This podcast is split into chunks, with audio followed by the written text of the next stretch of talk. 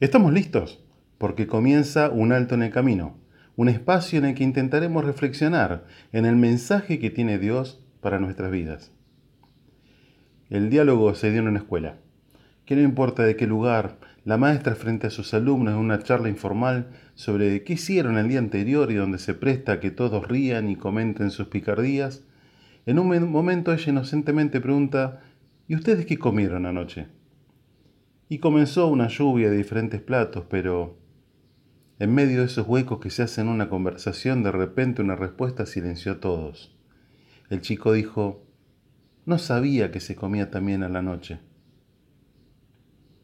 Sí, lo mismo que siente usted, sentimos todos en casa cuando escuchamos la historia. No sabemos el por qué, si por indolencia de sus padres o por la situación que viven, pero sí sabemos que ese niño pasa hambre.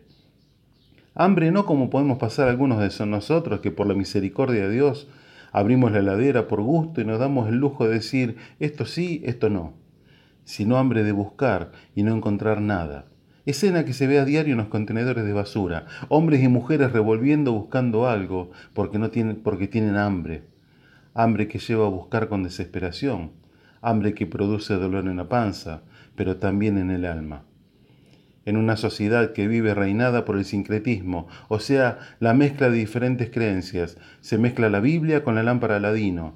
Eh, también se levantan hombres como, como dioses, la adoración a diferentes fetiches, dándole la espalda al Creador. Cristo también habló del hambre. En un mensaje sin igual, que ningún orador podrá alcanzar jamás tamaña lección de oratoria, una clase magistral dirigida al corazón del hombre, se dirige a la multitud en lo que conocemos como el Sermón del Monte. Y Jesucristo dice en uno de sus pasajes, Bienaventurados los que tienen hambre y sed de justicia, porque ellos serán saciados. Mateo capítulo 5, versículo 6. ¿A qué se refiere Jesús cuando habla de justicia? ¿A la de los jueces que conocemos en la actualidad? ¿A la que se imparte en un juicio? No. Jesús se refiere a la justicia de Dios. En otras palabras dice el pasaje, bienaventurados, dichosos, los que tienen hambre y ser, de ser declarados justos por Dios. ¿Sabe una cosa? Veo muchas personas con hambre de que Dios, como cual lámpara ladino, cumpla sus deseos. Pseudos ministros de la palabra de Dios que prometen que si asisten a tal o cual lugar, Dios concederá sus deseos, lucrando con el Evangelio, lastimando vidas, tergiversando la palabra de Dios. Dios no promete cambiar tu economía. Dios no promete cambiar tu matrimonio. Dios no promete proveerte bienes materiales. Eso no son problemas para el Creador. Él va a la raíz del problema del ser humano. Así, que no se preocupen preguntándose qué comeremos o qué beberemos o con qué nos vamos a vestir, porque los gentiles, los incrédulos, los paganos buscan, se preocupan por todas estas cosas. Pero vuestro Padre Celestial saben que tienen necesidad de todas estas cosas. Mas busquen primeramente el reino de Dios y su justicia, y todas estas cosas serán añadidas.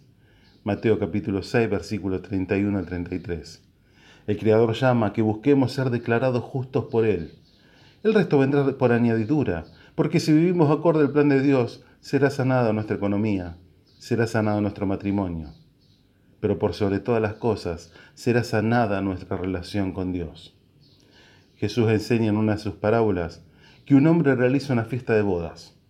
Mata a los mejores animales para tal fin. Al recorrer la fiesta encuentra a un hombre, me lo imagino mal vestido o con ropa de todos los días, y le dice, amigo, ¿cómo entraste aquí sin estar vestido acorde a una boda? El hombre mudeció, inmediatamente llamó a sus sirvientes e hizo que echaran a este hombre el lugar en forma violenta. El estar mal vestido en una boda era una deshonra para el que lo organizaba. ¿Sabe? Muchas veces pretendemos entrar a la presencia de Dios sin estar vestido como corresponde, porque nos vestimos pero con nuestra propia justicia, o sea, pretendiendo ser justos delante de Dios porque a nuestros ojos creemos que somos buenas personas o por haber hecho alguna buena obra.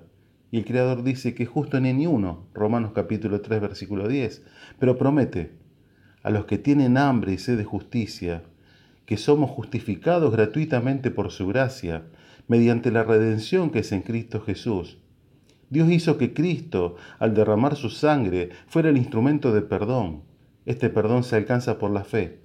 Así quería Dios mostrar cómo nos hace justos, perdonando los pecados, nuestros pecados que habíamos cometido antes, con la mira de manifestar en este tiempo su justicia, a fin de que Él sea el justo y el que justifica el que es de la fe de Jesús. Romanos capítulo 3, versículo 24 al 26. Bienaventurados, felices, dichosos, los que tienen hambre y sed de justicia, porque serán saciados.